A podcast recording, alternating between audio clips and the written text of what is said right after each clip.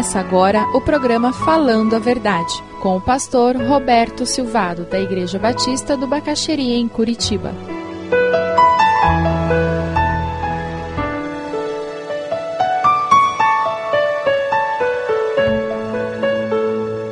Alguns desafios pessoais.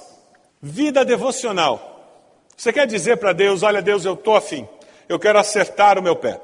Eu li alguma coisa muito interessante num livro sobre vida devocional. E aquela pessoa dizendo: É interessante. Como tem gente que diz, ah, eu fiz o propósito de ler a Bíblia, de ter período devocional, mas eu já perdi três dias que eu não fiz, sabe o que mais? Desisti.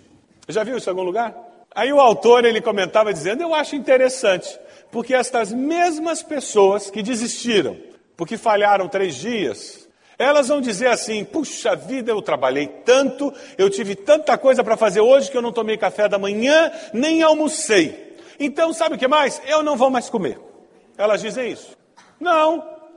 Elas perderam duas refeições e elas não pensam em momento nenhum em que vão passar o resto da vida sem comer porque perderam duas refeições. Pelo contrário, né? Provavelmente a janta daquele dia então, na hora que você perder uma vez, duas vezes, e o diabo começar a dizer: você não tem jeito mesmo, você é daqueles crente vagal. Você, em nome de Jesus, diz: olha, eu vou ler mais até porque eu falhei dois, três dias. E é esse o esquema que eu tenho usado comigo. Eu digo: sabe o que mais? Deixa de ser sem vergonha, você vai ler mais. Para de ser sem vergonha. Ah, preguiçoso. Que pastor também lida com isso, sabia? eu estiver orando pelos pastores, ore por nós, para que nós consigamos ser consistentes na nossa vida devocional. Porque pastor também é tentado a não ler a Bíblia, sabia? Pastor tem dia que não está afim de ler a Bíblia. Sabia disso? Que nem vocês. Tem dia que a gente não quer ver a igreja também. Que nem vocês. Mas eu já descobri que tem umas coisas na vida que, independente de querer ou não querer, eu tenho que fazer. Você já descobriu isso também? O nome disso é amadurecimento. Enquanto você é adolescente, jovem, que você ainda acha que você pode fazer só o que quer. Aí depois você amadurece, você descobre que na vida tem certas coisas que você faz com vontade ou sem vontade. Porque o benefício a médio e longo prazo é inegociável. Não é verdade? Vida devocional. Você quer ter um compromisso sério com Deus? Regularidade, consistência, meditar na palavra, leitura diária da palavra. Dois, estudar a palavra. Procurar um grupo onde você possa estudar a palavra, as diversas dimensões da palavra, para que o teu conhecimento da palavra seja fortalecido, amadureça. Quem sabe você vai ter que fugir da cama. Três, uma vida coerente com a palavra. Não adianta eu recitar texto bíblico e não viver esses textos. Não adianta eu falar da palavra e não viver a palavra. Eu preciso fazer as duas coisas. Você aceita esses desafios como você aceita esses desafios como pessoa, como indivíduo? Desafios que temos diante de nós como comunidade, como igreja. Primeiro, influência na sociedade. Nós queremos ser uma igreja que promove grupos de estudo bíblico regularmente e que incentiva as pessoas a participarem, incentiva as pessoas a estarem envolvidas.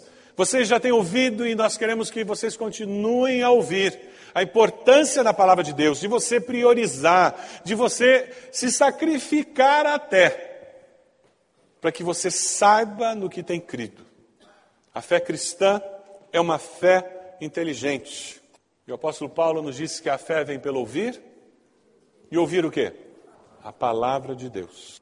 Nós queremos ser uma igreja, o desafio que eu vejo para nós como igreja é ser uma igreja que tanto no púlpito como nos seus cultos tem um conteúdo bíblico. Queremos que seja uma igreja onde as pessoas venham e, após participar do nosso culto, elas digam: de fato, Deus está vivo e a Sua palavra age na vida daqueles que, que o buscam. Nós queremos que as nossas células sejam lugares aonde exista conversa sobre um texto bíblico. Porque nós queremos que aqueles que não conhecem ao Senhor ao estar conosco na cela, ao serem ministrados, pastoreados, eles descubram como essa palavra é importante, porque nós somos o povo da palavra. E nós queremos que nós, como crentes em Jesus, desenvolvamos essa habilidade de conversar sobre as Escrituras. Conforme nós vamos descobrindo essa habilidade, mais a gente se pergunta por que eu não fiz isso antes. Experimente a próxima vez que um irmão for na sua casa pegar um trecho da Bíblia, talvez um que você tenha dúvidas, ou um que Deus falou contigo, abra as Escrituras e converse com ele. Não precisa dar aula, não. Faz como você faz na célula, conversando sobre o texto. E você vai descobrir como aquela visita vai ser abençoadora. Não significa que você não pode falar de futebol, que você não pode falar sobre política, não pode conversar sobre outras coisas. Claro que não. Mas significa que nós vamos usar aquele tempo juntos também para conversar sobre essa palavra que para nós é tão especial, é tão importante. Amém?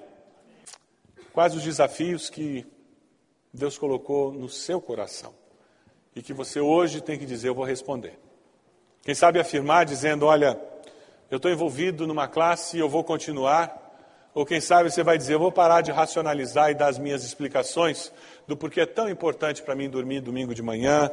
Quem sabe você vai ter que mexer na sua agenda para acordar um pouco mais cedo.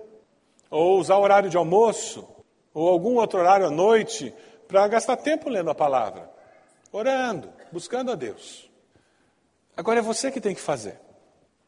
Existe muito pouco além disso que eu estou fazendo que eu possa fazer, para que você tenha uma experiência com a palavra e com o Senhor da palavra.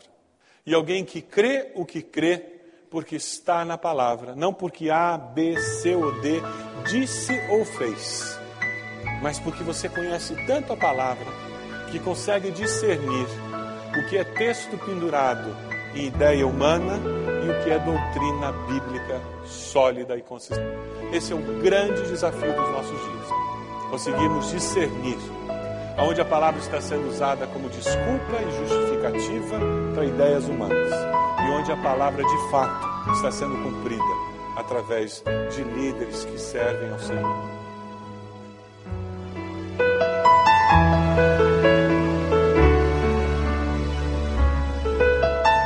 Se você deseja adquirir a mensagem que acabou de ouvir, ligue para 41 33630327. Mencione o título ou o dia da mensagem e envie um e-mail para vida@ibb.org.br.